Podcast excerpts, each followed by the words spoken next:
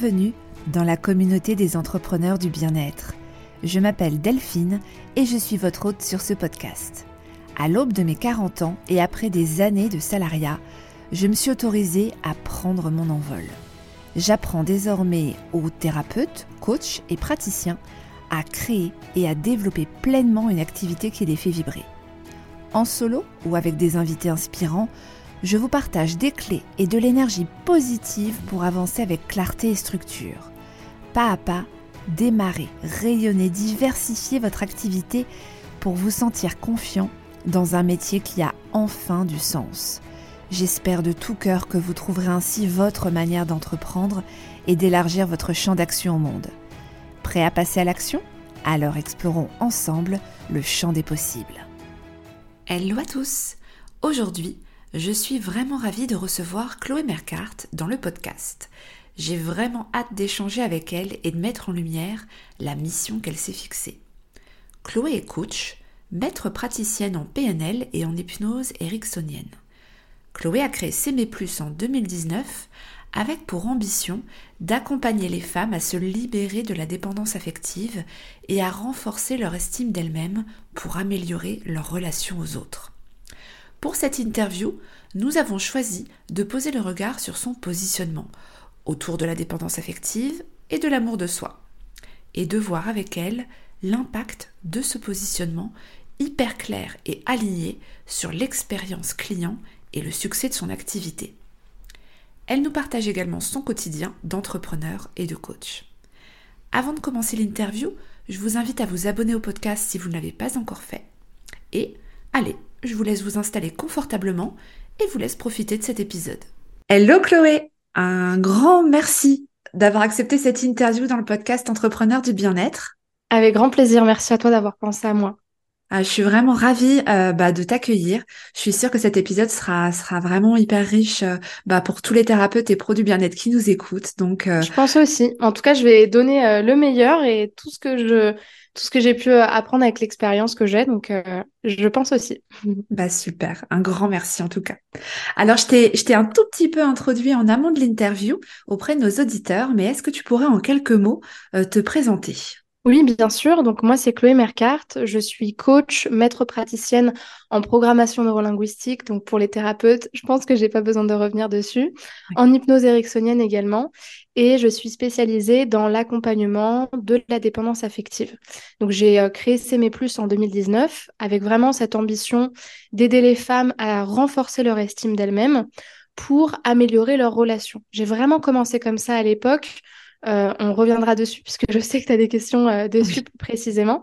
Et avec le temps, euh, aujourd'hui, je me suis ouvert à un champ d'accompagnement plus large parce qu'en fait, avec les outils que j'ai, les outils d'accompagnement, la PNL, ça sert aussi bien pour la préparation mentale que pour la prise de parole en public, l'organisation aussi des groupes.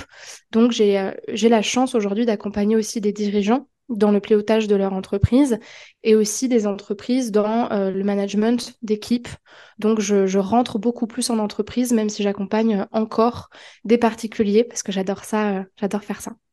Oui, donc en fait, tu ouvres finalement de plus en plus euh, le, les, on va dire les profils de clients que tu peux que tu peux accompagner. Complètement. Complètement. Et ça, je l'ai vraiment pensé cette année. Ça me paraissait impensable avant. Ça me, ça me faisait trop bizarre. on reviendra dessus, mais Enfin, je me disais, mais non, c'est pas possible. Et en fait, si, ça fait sens pour moi. Alors, si tu veux bien, on va faire un, petit, bah, on va peut-être faire un petit focus pour commencer bah, sur tout ton parcours, ce qui t'a amené à faire bah, ce que tu fais, euh, ce que tu fais aujourd'hui depuis déjà euh, un petit, un petit nombre d'années, mine de rien. Ouais. Alors, dès le début, tu savais que tu voulais, euh, tu voulais devenir coach?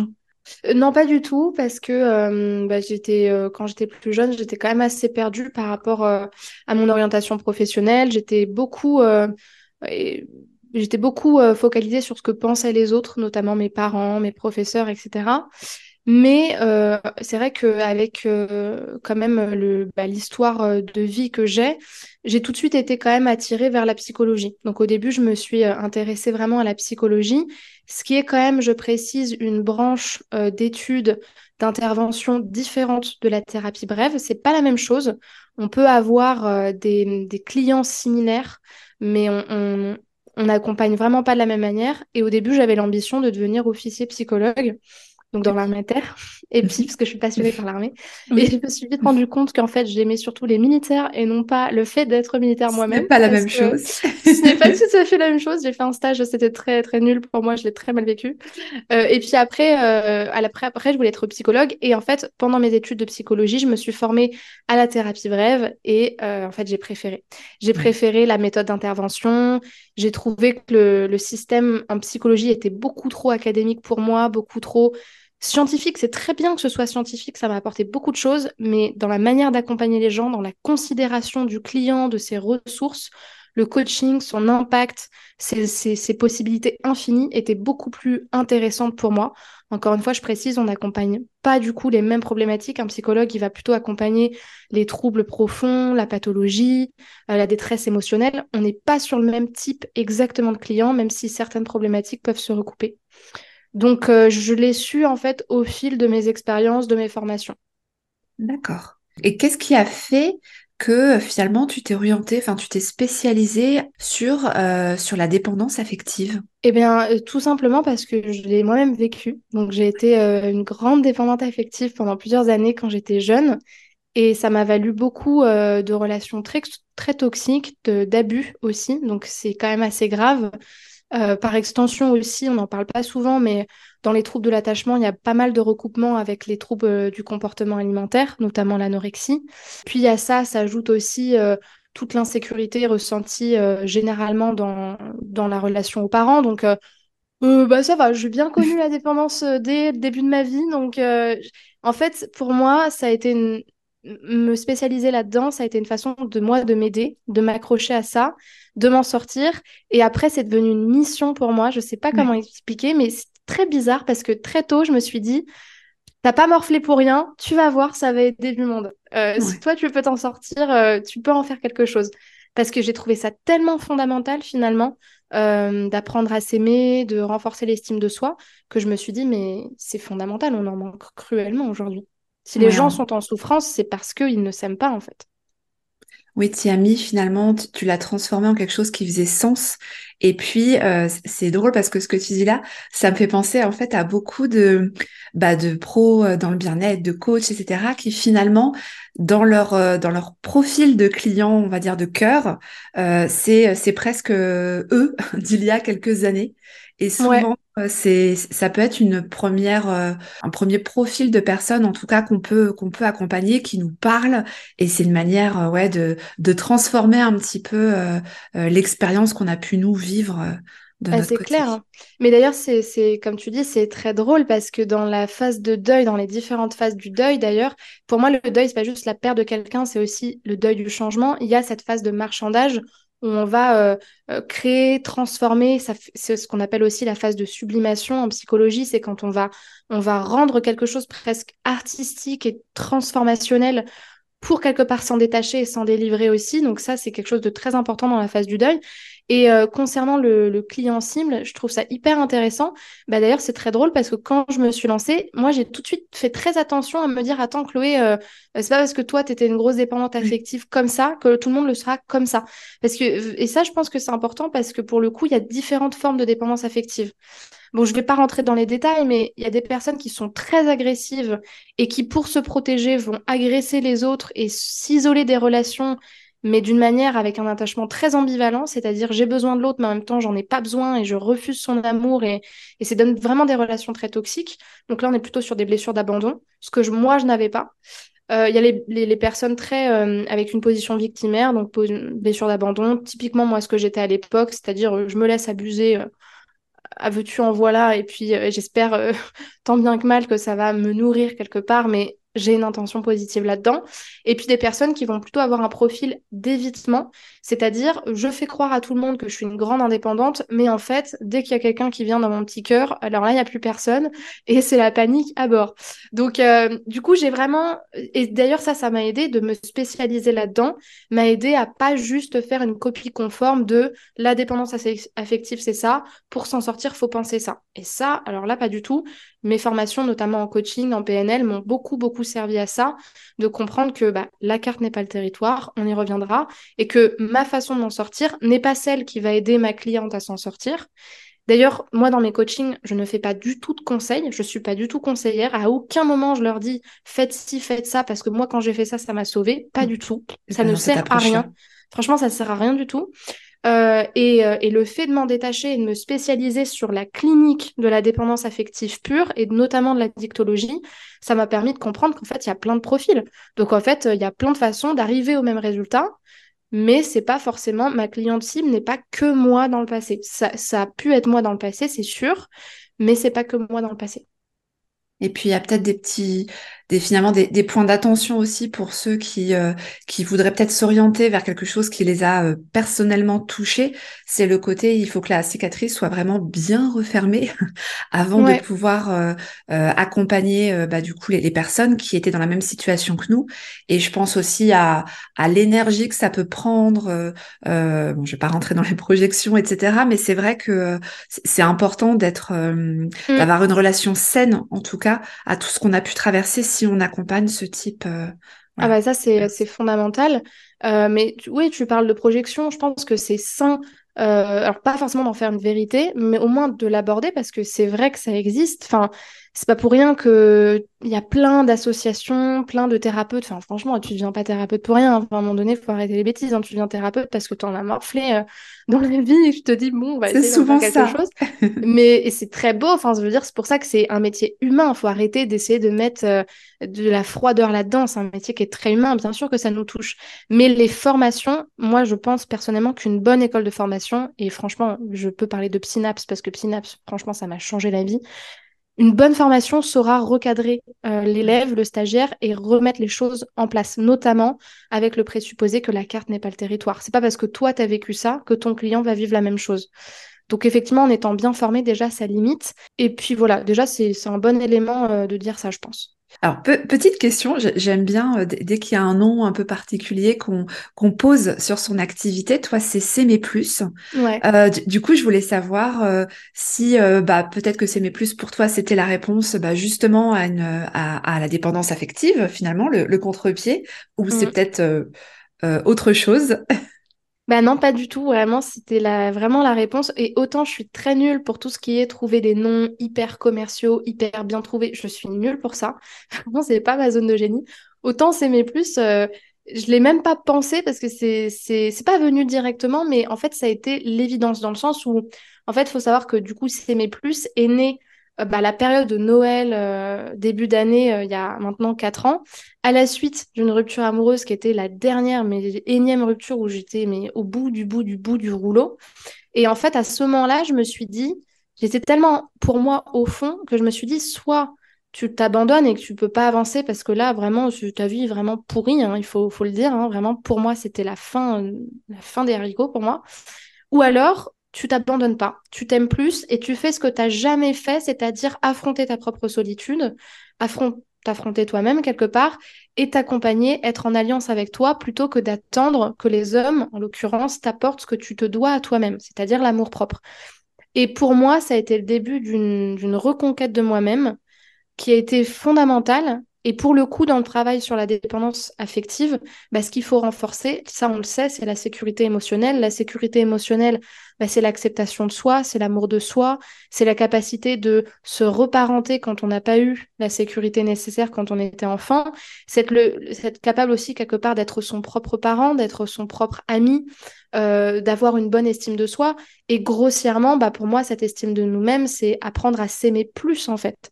Et quand je dis s'aimer plus, pour moi, c'est un message qui est révolutionnaire, vraiment littéralement, parce que tu te rends compte, quand... enfin, moi j'ai eu des clientes, elles ont été violées, elles ont été abusées, elles ont été manipulées par des hommes, elles ont vécu des trucs compliqués, c'était des, mères célibataires où toute leur vie ça a été compliqué, bah, elles viennent en accompagnement, mais elles s'aiment plus en fait les nanas, elles se disent, mais moi ma vie ça a été tellement nul, je me suis tellement mis à côté de moi-même en pensant qu'en rendant les autres heureux, j'allais être heureuse moi-même, que cette démarche, si c'est pas s'aimer plus, je sais pas ce que c'est en fait.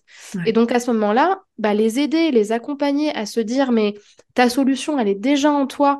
Et si toi tu te choisis, si toi tu t'accompagnes, si toi tu t'aimes plus que tout ce que tu as vécu, euh, bah, tu, es là pour toi, tu vas t'en sortir. Et euh, juste avant ce podcast-là, je terminais euh, mmh. un coaching avec une dame qui partait de loin mais c'était incroyable de voir quelqu'un qui, qui, qui sait même pas se mettre en avant. Ah, en fait, bah, j'ai quitté euh, l'homme qui, en fait, euh, ne m'a jamais soutenu et maintenant je, je, suis hyper épanouie dans ma vie. Bah, franchement, c'est, c'est magique de pouvoir accompagner ça. Donc, ouais, ce, ce mot s'aimer plus, il a clairement un sens pour moi et pour les personnes que j'accompagne. Ouais, puis je trouve ça beau en fait que tu aies mis en valeur finalement, euh, enfin que tu mettes en lumière finalement cette, euh, cette, euh, j'aime pas le terme, mais cette solution, cette transformation en tout cas, face à peut-être juste le problème ou, ou, ou, juste quelque chose de plus froid comme coaching, accompagnement, enfin tu vois quelque chose mm. de qui fait moins sens en tout cas. Mm. Complètement, ouais, c'est c'est tout à fait ça. Et d'ailleurs c'est c'est drôle parce que autant je m'ouvre à d'autres accompagnements. Autant, euh, moi, les dirigeants, je leur donne ma carte avec la rose, avec marqué s'aimer plus, quoi. j'allais te poser la question parce que c'est pas fait, tout à fait la même cible. ouais, mais, mais d'un autre côté, euh, tu sais, quand t'es, quand c'est pareil, quand t'es dirigeant, que, que t'as peur de tout, que tu, tu te dis mon projet, euh, et que tu t'es parti dans plein de trucs professionnels. Mais en fait, au fond, c'est humain. Enfin, je veux dire, c'est des humains derrière, c'est des, des hommes qui ont des peurs ou des femmes qui ont des peurs, c'est peur de mal gérer les choses, peur de faire ci, peur de faire ça. Mais le cœur de tout ça, c'est s'écouter soi-même, l'écologie intérieure, qu'est-ce qui est bon pour moi. Et en fait, euh, dans les, je peux dire que dans les protocoles d'hypnose, euh, quand tu leur fais fermer les yeux, que tu leur fais faire, euh, tellement de trucs, ça te, te paraît absurde, mais en gros, quand tu accompagnes quelqu'un, tu parles pas au dirigeant de je sais pas quoi, tu parles à son, à son enfant intérieur et tu le reconnectes à ce qui est bon pour lui. Donc, d'une certaine manière, pour moi, en tout cas, ça a du sens. Ouais. Ouais. Et, et du coup, le fait de mêler bah, PNL, hypnose, euh, coaching, comment tu arrives, alors pas à fusionner, hein, mais au moins euh, à articuler, à intégrer toutes, euh, toutes, toutes ces approches vers, dans le cadre de tes programmes et vers un but, vers un but unique? Bah, Ça, pour moi, c'est assez simple dans le sens où, pour moi, l'hypnose et la PNL, euh, c'est des outils. C'est vraiment des outils que j'ai. Maintenant, j'en ai quand même un certain nombre. Le coaching, c'est vraiment une approche. Il y a même une approche PNListe parce que dans la PNL, on est vraiment dans une thérapie d'impact. On est, tu te fais pas accompagner de, la même manière par un coach PNListe que par un psychopraticien. C'est pas du tout les mêmes présupposés, les mêmes façons d'aborder la problématique. Donc, c'est un cadre de travail, surtout une posture à avoir en accompagnement. Euh, tu pars pas du principe que la personne elle est toute seule sans solution et que c'est à toi de la sauver. D'ailleurs, tu ne l'aides pas, tu l'accompagnes à trouver ses ressources.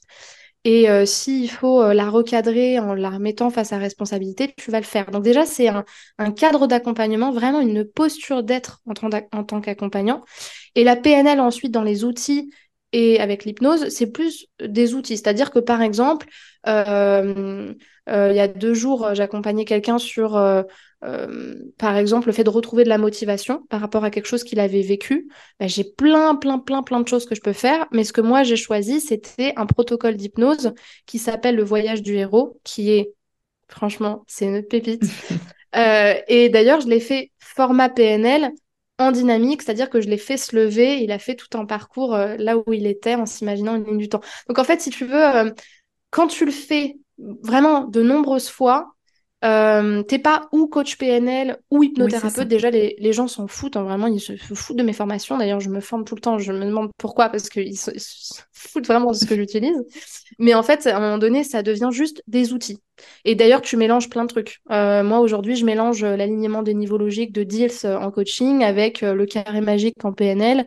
Mais ça donne des choses uniques et qui font sens pour les gens. En fait, euh, je dirais juste que euh, j'accueille la personne dans son objectif, je comprends ce qui lui pose problème, je lui poser des questions stratégiques. Ça, c'est pour ça que la PNL, elle est vraiment magique pour comprendre en fait à quel niveau est son problème et qu'est-ce qui la bloque plus particulièrement. Et en fonction du niveau où le problème est, je vais lui trouver les outils précis qui vont permettre de répondre à son problème. Par exemple, quelqu'un qui vient pour des problèmes relationnels, généralement, on va travailler sur les positions perceptuelles, donc PNL. Donc on va travailler sur les représentations, se mettre à la place de l'autre physiquement euh, et jouer avec euh, l'angle de vue aussi. Je sais pas si ça répond à ta question. Si, si, si, mais, mais, c'est parce que tous les thérapeutes ne le font pas. Tu sais, des fois, dans, dans les accompagnements qui sont proposés, euh, la personne va mettre sa casquette d'hypnothérapeute, puis ensuite euh, sa, sa casquette, euh, pourquoi pas, de, de, coach ou de sophrologue. Et c'est vrai que je trouve ça tellement riche de d'avoir finalement bah, une boîte à outils quelque part et de pouvoir l'actionner en fonction de la personne que tu as en face de toi et ce sur quoi tu peux la faire progresser, tu vois, vers après, les personnes qui ont que une casquette, c'est bien aussi. Ça veut dire qu'elles vont trouver un moyen de t'adapter à la personne par rapport euh, à... Parce que une, thérapie, c'est aussi une théorie, tu vois, les constellations familiales, c'est pareil, c'est particulier. La systémie, c'est pareil.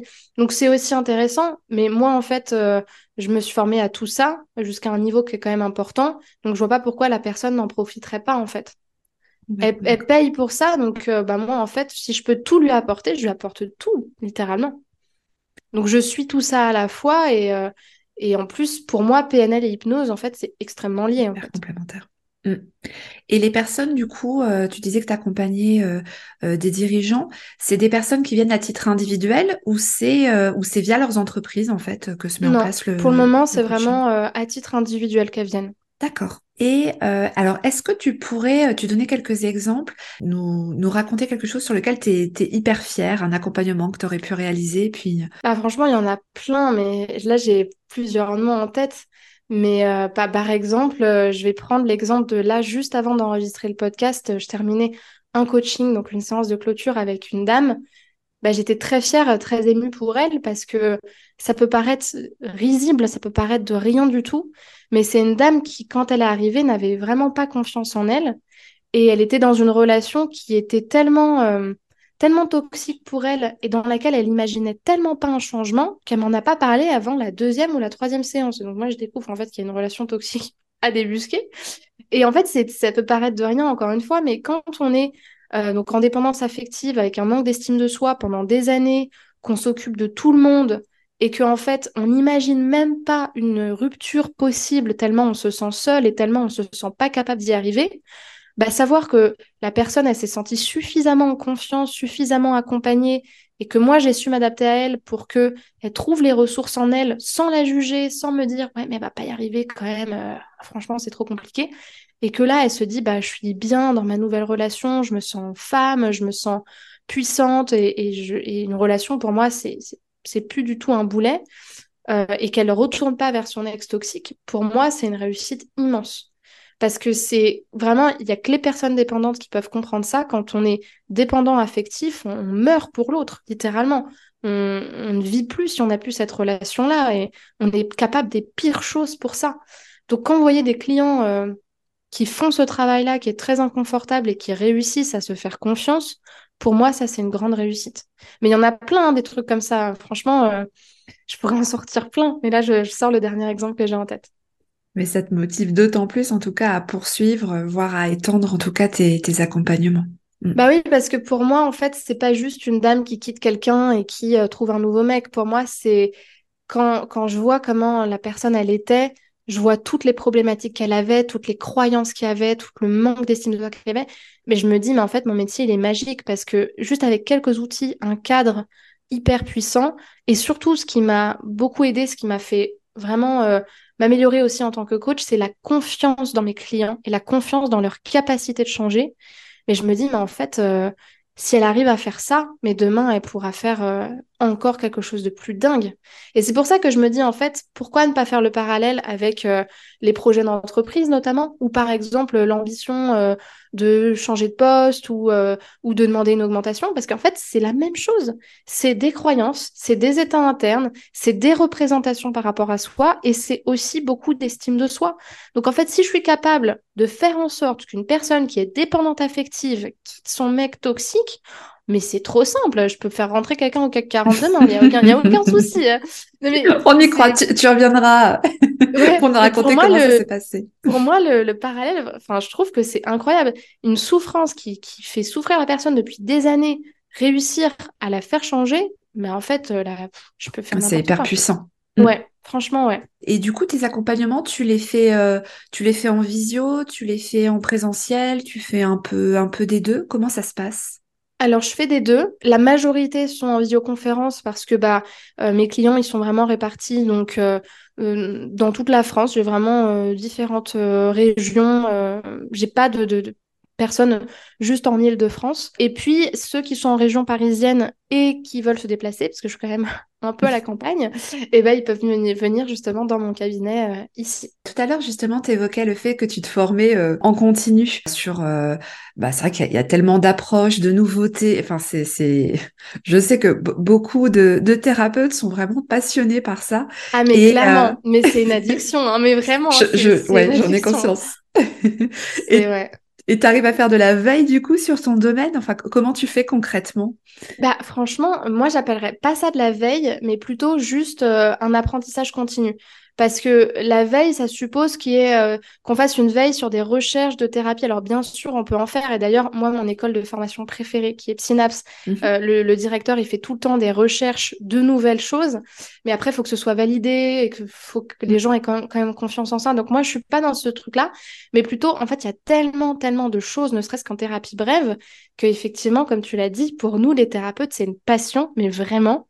Enfin, pour moi, c'est vraiment une passion.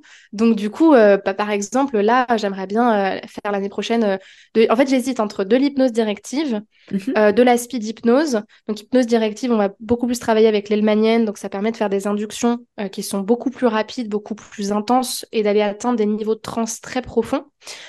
également, les constellations familiales qui m'intéressent pas mal. Éventuellement, la systémie, mais je suis pas encore sûre.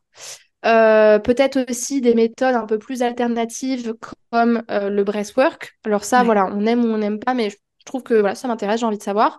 Et peut-être même l'activation de Kundalini. Alors ça, euh, vraiment, c'est pas du tout quelque chose que j'ai l'habitude de faire, mais je me dis, bah, pourquoi pas. Donc voilà, je, je teste toujours des choses, mais pour moi, c'est impensable de m'arrêter de me former. Vraiment, ça fait partie de mes objectifs. Pour moi, ne serait-ce que pour ma déontologie, pour mon professionnalisme, pour mon apprentissage continu, c'est fondamental de continuer, continuer chaque année à me former.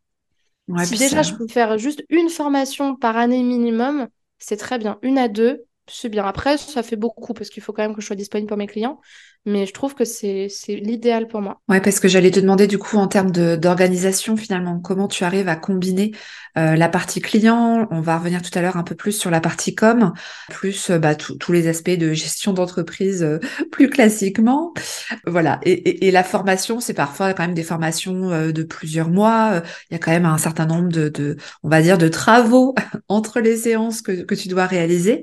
Donc tu t'es fait un planning, un planning hyper carré, euh, tel jour bah, c'est tel sujet. Euh. Bah, il faut savoir, alors pour les personnes qui me connaissent, que moi je suis une psychorigide de l'organisation, mais vraiment psychorigide. En PNL, euh, c'est le métaprogramme Through Time. C'est des personnes, si tu dépasses d'un quart d'heure, bah, tu l'as vu avec le mail que je t'ai envoyé juste avant, ça ne va Nous pas. Que pas l'heure. il faut que ce soit timé quoi. Donc euh, donc c'est c'est tout est prévu à l'avance pour moi, c'est je, suis psychorigide là-dessus et comme je m'organise bien, pour moi c'est pas le plus compliqué parce que ce qui est bien aussi c'est que comme je gère mon emploi du temps, bah c'est pas le plus compliqué, c'est juste que comme j'ai beaucoup beaucoup de rendez-vous, beaucoup de clients, dès qu'il y a un truc qui se décale, c'est plus compliqué. En plus quand je dois me déplacer sur Paris pour des formations, bah il faut prévoir euh, les, le temps de trajet. Après c'est beaucoup d'organisation. Après, c'est vrai que moi, je travaille aussi beaucoup. Donc euh, là, actuellement, je dois faire quand même 60 heures par semaine. Donc c'est quand même pas mal. C'est quand même conséquent. Donc forcément, je passe beaucoup de temps sur mon entreprise. Donc j'arrive à trouver le temps de faire tout ça. Mais en même temps, je travaille beaucoup. Après, l'objectif pour moi dans les prochaines années, ça va être de réduire ce temps-là tout en maintenant euh, une augmentation, d'ailleurs une croissance euh, de mon chiffre d'affaires. et puis après, on trouve d'autres méthodes. Hein. Je pense que tu, tu l'as vu toi aussi dans tes recherches pour scaler, pour, euh, pour changer de format aussi, parce qu'à un moment donné, c'est plus gérable et c'est plus écologique d'ailleurs. Et, euh, et puis aussi, il y a un certain nombre de choses qu'on peut déléguer. Donc moi, ça fait maintenant un an, un peu plus d'un an que je travaille avec des prestataires qui sont vraiment géniaux. Euh, donc ça, c'est Sur quels aspects? Sur l'aspect du des vidéos à monter, donc le, le, montage des vidéos. Euh, donc ça, c'est mon, mon, prestataire Rudy qui le fait. Et après, toute la partie communication, programmation de poste, euh, coupage des shorts, de trucs, machin, les vignettes, le truc qui prend bien du temps, les tags, les hashtags, les trucs. Maintenant, c'est ma, ma Sam qui fait tout. Et je lui demande si je peux programmer des trucs. Elle me dit, non, Chloé, tu vas toucher le fil, c'est pas bon du tout. ok, d'accord, il n'y a pas de souci. Donc ça, ça fait du bien d'avoir quelqu'un qui est hyper investi. Ouais, ça soulage. Ouais, grave, carrément. Oui, parce que c'est pas évident après de, de continuer finalement à, à être en croissance tout en euh, bah, n'y laissant pas, en ne se brûlant pas toute, toute sa santé, son énergie, etc. Donc, euh, parce que là, tu que sur du format individuel euh, pour, le moment? Ouais, pour le moment, je suis qu'en individuel. Et ça aussi, c'est d'ailleurs, Aline on avait fait un podcast qu'on m'avait envoyé sur la croissance. Pareil, on n'en parle pas. Tout le monde te dit, oh, mais ça va, tu crois. Ouais, ouais sois ma place, tape-toi des burn-out, des dépressions, des euh, paniques. Ah oui. En vrai, c'est cool parce que c'est des problèmes de riches. Mais tu vois, quand tu as des problèmes avec les impôts, euh, parce qu'en fait, euh, dès que tu gagnes un petit peu, on te tape sur les doigts. Enfin, tu sais, c'est que des trucs comme ça où tu as plus de responsabilités. et c'est vrai que, tu vois, moi d'ailleurs, ça m'aide de faire ce podcast parce que ça permet de prendre du recul par rapport aux problèmes qu'on avait avant. Mais c'est quand même un stress. Typiquement, quand tu es thérapeute et que tu as 30 voire plus clients par semaine sur une heure et quart, bah tu n'as pas le temps en fait de développer de nouvelles offres. Tu, à, à moins tu te dédoubles. Donc euh, voilà, sans parler euh, des, jours de repos. Alors en ce qui me concerne, où en fait tu, rêves de ta journée Netflix. et quand tu te retrouves euh, sur ton canapé, tu te dis, mais en fait, je peux pas. Enfin, tu, penses en fait à une culpabilité oui, ouais. Pas forcément une culpabilité, mais juste, il y a tellement de choses à faire que tu es tout le temps en train de penser. Alors après, c'est moi, encore une fois, hein, c'est pas une généralité mais euh, ça crée de la charge mentale. Ouais. Ouais, ouais. Est-ce que tu aurais d'ailleurs, pense à tous ceux qui se lancent, est-ce que tu aurais pour eux un conseil euh, à leur donner euh, pour démarrer leur activité? Alors, le conseil que je donnerais, c'est de prendre son activité au sérieux, de bien s'organiser. Et au début, le conseil que je donnerais, c'est le temps que vous n'avez pas en séance facturée, passez-le dans le fait de vraiment augmenter votre visibilité, à travers euh, la communication euh, donc euh, en marketing digital. Alors moi, je personnellement, je suis vraiment pas une experte d'Instagram. C'est vraiment quelque chose que j'ai jamais trop maîtrisé. Mais par exemple sur YouTube ou encore sur Spotify ou encore en écrivant des articles, ça demande beaucoup de temps au début, mais le temps que vous n'avez pas en client pour les thérapeutes, passez-le à créer du contenu pas beaucoup en vous épuisant, mais suffisamment pour en avoir qui deviennent de plus en plus visibles, en vous basant déjà sur le contenu qui a été créé par euh, vos concurrents qui marchent bien, parce que forcément c'est du contenu qui marche, c'est du contenu qui est recherché, mais euh, gardez quand même ce flux de contenu et cette habitude d'en créer régulièrement, parce que c'est ça qui permet à vos comptes d'être beaucoup plus visibles. Et soignez vraiment euh, tout ce qui va être les méthodes de conversion. Parce que si vous écrivez euh, des articles, des posts, euh, mais qu'en fait personne sait comment vous joindre, comment vous écrire, et que finalement il n'y a rien qui est optimisé et qu'il n'y a aucune stratégie derrière, bah ça donne déjà ça booste rien du tout, ça vous donne pas de visibilité, ça vous épuise. Et en plus de ça, les gens ils trouvent pas ça professionnel.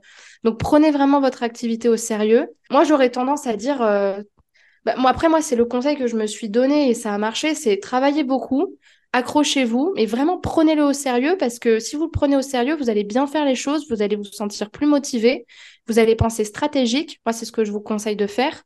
Optimisez votre temps, mais passez du, temps à créer du bon contenu pour ensuite être visible. Et aussi, ce que je dirais comme conseil, passez-les à bien euh, vous former sur euh, tout ce qui va être le point commercial. Parce que au début, bah, je pense que forcément, on a un peu peur, on va quand même moins vendre ses produits ou ses coachings, on, va peut-être être moins euh, confiant dessus. Et pourtant, c'est aussi ça qui fait vendre, c'est qu'à un moment donné, cette confiance dans, dans votre façon d'accompagner, dans ce que vous proposez, elle est importante et la façon de l'optimiser, elle est très importante. Euh, ceux qui arrivent pas, à mon avis, c'est ceux qui ne savent pas quoi dire, c'est ceux qui n'ont aucune, euh, bah, aucun argumentaire de comment on amène quelqu'un à se rendre compte de son problème, de la solution et de la manière de passer de l'un à l'autre. Ça, c'est très, très important, autant que la communication et autant que la qualité euh, de ce que vous proposez. S'il n'y a pas de commercial, il n'y a pas d'entreprise. Et c'est vrai que les deux sont complémentaires. On a tendance à mettre beaucoup en valeur. Euh, actuellement, je trouve tout ce qui est stratégie de contenu. Donc, ça va être les réseaux sociaux, ça va être les contenus euh, qu'on dit un peu plus longues traînes, YouTube, enfin les formats vidéo, les podcasts, les articles de blog. Mais c'est vrai que s'il n'y a pas bah, le, son, petit pendant euh, conversion, justement, le fait d'oser parler de son activité, d'en être fier, d'être même enthousiaste, je vais dire, à l'idée de le présenter et d'en être d'être convaincu de, de, la transformation qu'on apporte, c'est vraiment les, les, deux ensemble qui jouent un rôle hyper important. Et je trouve ça super en fait que finalement, bah, du coup, dès le début, toi, tu, tu mettais en place des actions de, non, peut-être pas non, pas dès le début. pour la Non, non, parce que bah, en fait, c'est j'ai au début, je faisais du contenu, mais je je savais pas comment euh, bah, faire en sorte que les personnes réservent un entretien avec moi. Je n'osais pas. Mais ce qui est normal aussi, parce que mm, bon, on sort d'une école, on n'a pas forcément. Euh, euh, on n'a pas forcément pratiqué beaucoup. Moi, j'étais super jeune, mais du coup, il y a ça. Mais moi, ce qui m'a aidé, c'est certaines formations où j'ai pris conscience de l'importance, effectivement, d'une stratégie de conversion. Mais c'était tout petit truc. bah, vous venez d'arriver sur la vidéo. je me tape une vidéo par jour, dont 31 à filmer toute la journée gratuitement. Puis je paye des gens pour faire ces vidéos-là qui seront gratuites. Donc, tu t'abonnes en fait. Non seulement tu t'abonnes, tu lâches un commentaire. Et en plus de ça, si tu as envie de changer, tu réserves un appel avec moi. Et si tu m'écris sur TikTok à 2 h du matin pour avoir un conseil, eh bah, tu réserves un appel avec moi et après, tu payes en fait. Je suis pas Mère Teresa. Ça, c'est vraiment un truc qui m'a beaucoup aidé, mais que j'ai compris il y a à peu près deux ans. Euh, parce qu'en fait, c'est pas parce que vous êtes thérapeute que vous êtes là pour donner du contenu gratuit à tout le monde. Vous en perdez déjà beaucoup pour attirer les gens. C'est votre compétence. La compétence, ça se paye. Il y a un besoin, donc il y a quelque chose à facturer. Et pour moi, ce n'est que mon point de vue. C'est en étant aussi ferme que du coup, on sort de ce truc de hmm, est-ce que la personne va payer ou pas? Non, parce qu'en fait, si tu es éthique et que les règles sont claires, il y a quelque chose qui t'a parlé, moi je peux y répondre. Si vraiment tu as envie de changer, on fait ça de cette manière-là, là, vous serez plus dans une stratégie de manipulation parce qu'en fait, vous êtes carré avec la personne et elle sentira que l'argent, c'est plus un problème parce que c'est plus une question en fait. Il n'y a plus aucun intérêt. Donc, euh, je sais pas si c'est clair pour toi, mais pour moi, c'est important de, voilà, de déculpabiliser ce sujet-là et de le traiter pour justement que ce soit pas euh, quelque chose un peu comme la bête noire euh, de leur projet, quoi. Oui, et puis c'est même euh, presque une inquiétude hein, pour certains de de passer trop de temps bah, sur la partie euh, la partie com, de donner, de donner, mais en fait il y a, y a d'autres actions. Enfin voilà, l'idée c'est pas de pas être euh, généreux pour autant. Enfin quand je vois toutes les toutes les vidéos que tu as pu tu, tu, peux publier sur Instagram, enfin c'est c'est hyper hyper qualitatif. Ça, ça, donne des petits des petits des petits déclics ou des petites prises de conscience, je pense, sur certains sujets qui peuvent aussi aider derrière à la personne de, euh, bah, de se projeter dans l'accompagnement euh, que tu proposes euh. bah Ça, typiquement, pour Instagram, c'est du contenu pour moi qui me demande pas de temps puisque c'est déjà des shorts, entre guillemets, des, des, petits montages qui sont faits à partir de mes vidéos. Que là, je passe du temps à faire. Et donc, si tu veux, pour moi, c'est du plus. Bah, heureusement, en fait. Donc sur TikTok. Oui, tu recycles, heureusement. Ouais, c'est ça. ça. Sur TikTok, ça m'a permis de passer, je sais pas, peut-être de 5000 personnes à plus de 40 000. Euh, sur Facebook, moi, Facebook, j'ai jamais été sur Facebook. c'est euh, has pour moi, Facebook. Euh, ça m'a permis de passer à 16 000 personnes. voilà. Après, ça veut pas dire que c'est des gens qui vont être tout de suite dans la conversion, mais au moins, ça permet aux personnes vraiment intéressées de voir et de, de me voir. Quoi. Ouais, de se projeter un peu plus, ouais. Du coup, oui, YouTube, TikTok, Instagram. Spotify, le site internet. Parce que tu as un podcast aussi. Euh, ouais, j'ai un podcast. Mm. Euh, bah, c'est déjà pas mal. Ouais, tu, tu l'as fait progressivement TikTok. Euh, ouais, au début, j'ai commencé par YouTube et Insta. Après, j'ai rajouté le podcast il y a un an à peu près. Et TikTok, je l'ai rajouté, ouais, il y a à peu près un an. Mais en fait, pour moi, TikTok, c'est vraiment juste du recyclage, en fait. Comme Facebook, d'ailleurs. Ouais. Comme Facebook. Oui, tu doubles entre Insta et Facebook. C'est ça, ouais, exactement. Mm, mm, tu as repéré des, suivant les types de, de médias, il euh, y a des interactions différentes avec ton audience. Enfin, tu, tu vois des, des questions ou des gens qui te contactent euh, euh, peut-être plus facilement, par exemple sur Instagram ou, ou au contraire réagissent plus sur YouTube. Est-ce que tu, tu, tu, vois des différences? Oui, alors après, moi je pense que ça dépend de la proximité qu'on entretient aussi avec l'application. par exemple, moi YouTube, je publie tous les jours depuis bah, un certain nombre d'années maintenant. Donc la communauté YouTube, en plus en vidéo, il y a vraiment cette proximité où je parle pendant 10, 15, parfois 20 minutes. Enfin, au bout d'un moment, les gens, ils me connaissent, ils, sont, mais, ils connaissent mes petites blagues, mes petits trucs. Donc, euh, ils sont hyper réactifs et on s'aime beaucoup sur cette application, même si c'est drôle parce que je sais pas qui c'est. C'est-à-dire que je vois leur petit nom, mais généralement, c'est UX89 euh, bisous bisous. Enfin, je sais pas vraiment qui c'est. Euh, TikTok aussi, ça se passe plutôt pas mal. C'est, en fait, ça dépend aussi de l'application. Euh, TikTok, ça va être plutôt des gens que je vais connaître en live et qui vont me dire, oh, je regarde tes vidéos, j'adore et tout, qui vont poser des questions. Où la proximité, elle va être beaucoup plus facile, mais la critique aussi va être beaucoup plus facile. Instagram, euh, les personnes, elles vont souvent m'écrire en message privé. Et ça, ça va être effectivement des clients avec qui je vais nouer une relation. Sinon, Instagram, pour moi, bizarrement, c'est le le réseau où j'arrive le moins à vraiment savoir ce que veut mon audience. Euh, parce que j'ai l'impression que les, les posts euh, tombent un peu euh, dans le feed, que ça intéresse personne. Après, j'ai très peu de temps pour penser aux posts. Et puis moi, la communication, encore une fois, c'est pas mon domaine de, de génie. Et puis là, déjà, tu, tu fais beaucoup, enfin, tu vois, en termes de, Exactement. de visibilité. Et Spotify, bah, c'est pareil, j'ai pas énormément donné de temps sur Spotify. Il y a un an, pendant un an, je donnais un podcast par mois. et là, je fais maintenant un podcast toutes les semaines, mais depuis même pas trois mois. Et en fait, bah, les gens sur Spotify, pareil, alors ils sont pas dans une relation proche avec moi, mais là, c'est plutôt des personnes qui se reconnaissent, qui, qui sont touchées par quelque chose que j'ai dit intellectuellement et qui, du coup, vont en fait s'attacher à ma voix avant de me connaître. Et tout de suite, euh, ils vont être euh, hyper proches, euh, hyper proches de moi. Est-ce que tu aurais un conseil pour ceux qui voudraient, enfin qui hésitent plutôt à se spécialiser? Bah moi, je leur, je leur demanderais, je leur demanderais, pardon, pourquoi ils veulent se spécialiser? Euh, c'est quoi qui est important pour eux dans le fait de se spécialiser? Euh, Quelle est la, valeur justement derrière? Qu'est-ce que ça leur permet de plus important? En fait, j'aurais tendance justement à, faire un petit entretien de coaching en demandant bah pourquoi en fait? Parce que un conseil, moi j'aime pas qu'on me donne des conseils. C'est-à-dire qu'en fait, on part du principe que on a raison parce que on a réussi d'une certaine manière, donc forcément c'est la même chose, c'est la meilleure chose à faire. Mais il n'y a pas de pas forcément. Euh, Mm, C'est-à-dire que bah, moi, euh, je me voyais pas parler d'autre chose quand j'ai commencé de, que de dépendance affective, parce que c'est ce qui me parlait et c'est ce que je connaissais bien. Et aujourd'hui, avec l'expérience que j'ai, je me dis que ce serait intéressant de faire prendre conscience aux autres que quelque part s'aimer plus c'est pas que dans ses relations mais c'est aussi par rapport à ses rêves c'est aussi par rapport à ses autres addictions par exemple l'arrêt de tabac enfin bref parce que ça fait sens pour moi. Donc moi j'aurais plutôt tendance à dire aux personnes qu'est-ce qui est juste pour vous? Qu'est-ce qui fait sens pour vous? Par euh, maintenant des des projets de thérapeutes ça se fait beaucoup sur les réseaux. Et sur les réseaux ce qui accroche les gens c'est votre personnalité.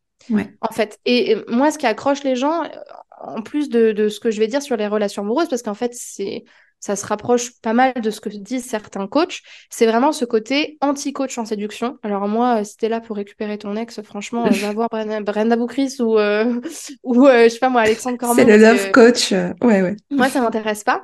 Euh, par contre, si tu veux te responsabiliser et comprendre pourquoi euh, tu es une grosse dépendante affective et pourquoi finalement tu penses pas à toi depuis toutes ces années, là on peut parler mais différemment. Et c'est ça qui intéresse le plus les gens quelque part, c'est la valeur qu'il y a derrière.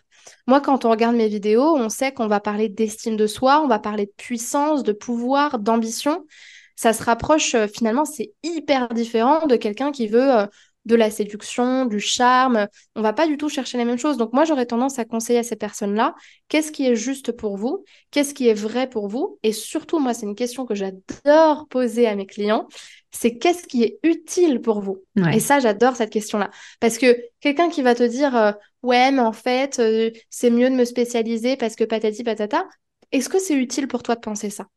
Parce que tu l'as vu sur Internet, tu l'as vu dans une formation, tu l'as vu dans ci, tu l'as vu dans ça bah, est-ce que vraiment il y a quelque chose qui prouve que si tu parles de différents sujets, tu peux pas réussir? Je suis pas sûre, en vrai. Je suis pas sûre. S'il y a une demande et que ça intéresse les autres, pour moi, ça peut être euh, vraiment très intéressant. Après, moi, la vision que j'en ai, euh, c'est que même moi, en tant que consommatrice de contenu, bah, encore une fois, ça dépend des métaprogrammes. Si ça part dans tous les sens, moi, je comprends plus rien. Mais c'est moi, parce que je suis très psychorigide, je suis très organisée. Euh, donc, du coup, si ça part dans tous les sens, je comprends plus rien. Et je pense que dans les réseaux, c'est important quand même d'avoir euh, un angle. une ligne éditoriale, un angle. Euh, c'est pour ça que mon pivotement, finalement, il change, mais, mais dans, dans la façon de communiquer, il change pas tant que ça. Non, ça reste cohérent. C'est ça. Après, ça dépend sur quoi on se base. Par exemple, euh, c'est ce qui fait encore une fois la différence entre un influenceur et un entrepreneur, c'est qu'un influenceur, lui, il va accrocher par sa personnalité. Donc peu importe qu'il fasse un placement de produit ou mm. qu'elle fasse un Get Ready With Me, bah, c'est tant que c'est euh, Lena Situation ou Enjoy Phoenix, bah, c'est elle qu'on a envie de voir. Donc ça dépend. Est-ce que vous misez votre communication sur votre personnalité? On en voit plein. Hein. David Laroche, c'est quelqu'un qui communique énormément sur sa personnalité. ou est-ce que vous le faites sur votre sujet? Et donc dans ce cas-là, effectivement, si ça s'adresse plutôt à une problématique, euh, bah, c'est sûr que si vous parlez d'autre chose derrière, ça, ça, peut être plus compliqué à comprendre. Mais moi, j'aurais plutôt tendance à vous demander déjà de quoi vous avez envie, qu'est-ce qui est juste pour vous, parce que c'est pareil, derrière un projet de, de thérapie, il y a, y a, une vision derrière, il y a une mission, c'est pas juste j'ai envie d'aider les gens, c'est que j'ai envie d'aider les gens pour ça, parce que c'est important pour moi, j'ai compris ça, et donc du coup j'ai envie de le transmettre. Et cette manière que vous avez eu de le transmettre et de le comprendre et de le vivre, et la manière dont vous allez le faire vivre aux personnes, parce qu'il y a aussi comment j'apprends quelque chose, comment je transmets quelque chose, elle est particulière. Si ça passe par euh, euh, je me suis enrichie de plein de trucs et c'est important pour moi d'aider les gens à s'ouvrir à plein de choses, bah, tant mieux. Si ça passe par un axe, faites un axe. Mais dans tous les cas, il faut que ce soit clair. Pour moi, il faut que ce soit clair. Ouais, il faut qu'on y raccroche une motivation un peu euh, intrinsèque, enfin, quelque chose qui est un peu comme une mission de vie ou quelque chose vraiment de, de, personnel qui va au-delà finalement et puis de se laisser aussi cette petite place, je pense, à, à, faire évoluer son activité, de pas rester euh, coincé finalement euh, par rapport à ce qu'on a voulu au début. Et puis je pense surtout qu'il faut se dire est-ce que les gens vont comprendre ce que je vais dire? Est-ce que c'est compréhensible? Parce que si c'est pas compréhensible, ça me semble compliqué euh, que des gens se sentent touchés euh, dans notre message. Oui, non, on parlait simplement en fait. Alors on arrive doucement euh, vers, vers la fin de, de l'interview, mais peut-être déjà, bah, on arrive bientôt à, la, à la nouvelle année, donc 2024. Est-ce que tu as des projets que tu as envie de développer cette année de, dans ton activité? Alors ouais, dans mon activité, euh, j'aimerais euh, beaucoup euh, mettre en, œuvre un coaching de groupe. Donc ça fait déjà, bah, depuis cette année que j'en avais l'idée, mais j'ai pas vraiment eu le temps de le développer. Je l'ai testé, mais ça n'a pas forcément pris. Donc 2024, j'aimerais vraiment que ce projet-là puisse émerger. Je pense que j'avais pas pris aussi le temps de vraiment construire quelque chose d'hyper intéressant et de de parler collectivement à ma communauté. Donc ça, vraiment, c'est, ça me semble une idée vraiment très intéressante pour l'évolution aussi. Euh, je vais refaire mon site internet, donc ça c'est cool aussi. Et puis après, ça c'est plus en interne. Euh, je vais euh, effectivement continuer à contacter des entreprises, euh, des organismes, notamment de, ressources humaines pour tout ce qui va être l'accompagnement d'entreprise. Ça, ce sera, ça fera pas partie de ma communication parce que bon, c'est pas mon public cible, mais ça fait partie des choses que j'ai envie de renforcer encore. Et par contre, effectivement, je vais plutôt accentuer ma communication sur toujours l'amour propre et l'estime de soi, mais euh, dans un objectif de gagner en puissance personnelle, en pouvoir personnel, et vraiment dans un objectif beaucoup plus large, de se dire en fait finalement, bah, quelque part, quand je fais un coaching pour améliorer mes relations, c'est pas juste pour avoir un mec que je fais ça. C'est parce qu'en fait, si moi j'apprends à m'aimer et si j'apprends à être en paix avec les autres, bah, je vais être une femme ou un homme beaucoup plus puissant qui va être ensuite capable, pourquoi pas, d'avoir d'autres projets et d'imaginer des choses qu'il n'aurait même pas imaginées. Et donc cette valeur de puissance, pour moi, elle est très importante déjà. Et, et elle est liée pour moi à cette notion d'estime de soi. Donc je vais vraiment agrandir ce message-là. Ah bah top. Pour rester un tout petit peu dans ton quotidien du coup de, coach, qu'est-ce qui te plaît le plus dans, euh, le fait bah, d'être d'être entrepreneur? Ce qui me plaît le plus euh, dans le métier de coach, vraiment l'approche euh, très PNL, très thérapie d'impact et de faire comprendre à la personne dans le cadre que je lui propose que euh, je suis pas son sauveur, qu'elle n'est pas sans ressources comme elle le pense, et, c'est vraiment de lui faire trouver les croyances qu'elle doit changer pour y arriver, de la faire expérimenter ça, et c'est surtout d'aller attraper ses croyances limitantes et de les et de les déstabiliser. C'est vraiment euh, propre au métier de coach, mais vraiment cette posture où euh, tu vas faire comprendre à la personne que bah, sa façon de penser actuelle, elle n'est pas du tout utile et qu'elle lui sert pas du tout à atteindre son objectif, bah, c'est assez jouissif parce qu'en fait, la personne, elle se rend compte de tout le pouvoir qu'elle a. Nous, on se rend compte encore plus de tout le pouvoir qu'on a en, tant que coach pour l'aider à avancer. Et ça, ça me donne vraiment euh, un sentiment qu'on va faire du bon travail et que la personne, elle a toutes les ressources pour pouvoir avancer. Donc ça, j'aime beaucoup. J'aime bien aussi euh, tous les moments de complicité que j'ai avec mes clients parce que euh, mm. C'est très drôle de voir euh, dans un début de séance la personne qui me dit ah, j'ai pas du tout d'estime de moi et après elle s'est transformée en chalistérone. en, fait, en, PNL, on travaille beaucoup avec les mentors, les modèles, on se projette dans l'objectif et qu'elle me dit je suis une femme exceptionnelle.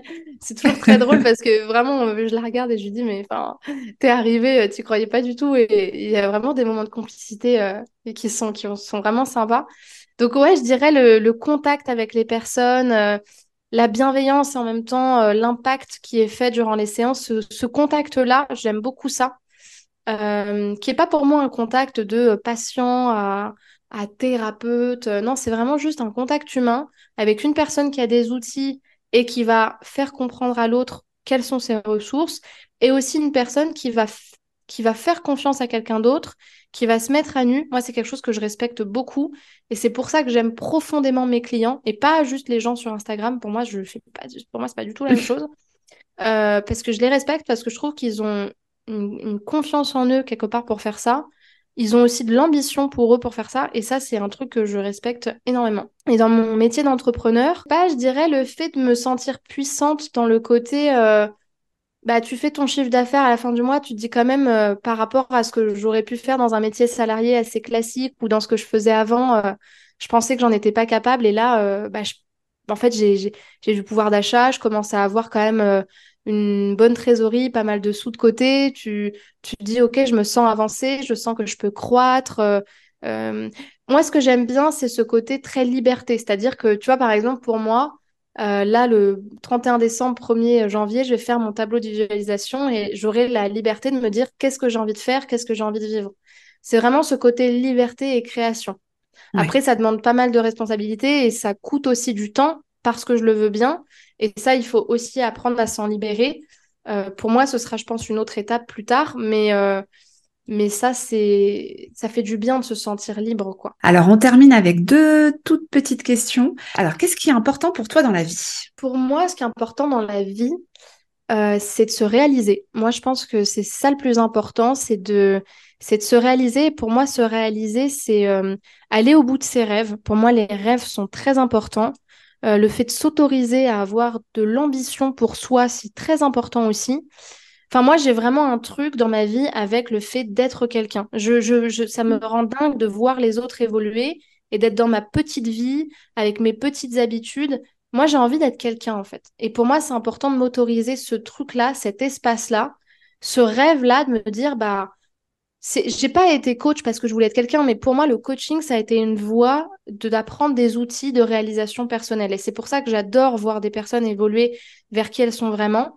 C'est important pour moi de se réaliser, d'apprendre en continu, euh, d'évoluer évidemment, de s'autoriser à dire qu'est-ce que j'ai mm. qu'est-ce que j'ai envie d'accomplir parce que pour moi, ça me. Alors, encore une fois, c'est ma valeur, hein, mais. Euh, ça me rapproche de quelque chose d'essentiel, c'est-à-dire que je je perçois pas une vie où en fait j'ai rien fait, c'est-à-dire que bah en fait j'ai pas suivi ma quête personnelle, je me suis pas demandé ce qui était important pour moi, j'ai suivi ce que les autres voulaient que je fasse, euh, euh, j'ai fait des enfants, j'ai fait ci, j'ai fait ça, mais au fond moi personnellement j'ai pas vécu, j'ai pas existé, j'ai je me suis rien autorisé. Pour moi c'est impensable et et c'est pas possible d'envisager ma vie comme ça. Et dernière toute petite question, est-ce que tu aurais une, une, ressource à conseiller donc à tous les, les pros du bien-être, les thérapeutes qui peuvent nous écouter? Alors ça peut être un podcast, un livre, euh, une citation qui te porte et qui a peut-être pu même t'aider toi dans ta dans ta propre euh, aventure entrepreneuriale bah, Plusieurs choses, mais je leur conseillerais déjà de lire le livre de Harold sur euh, le Miracle Morning. Moi, j'en parle beaucoup,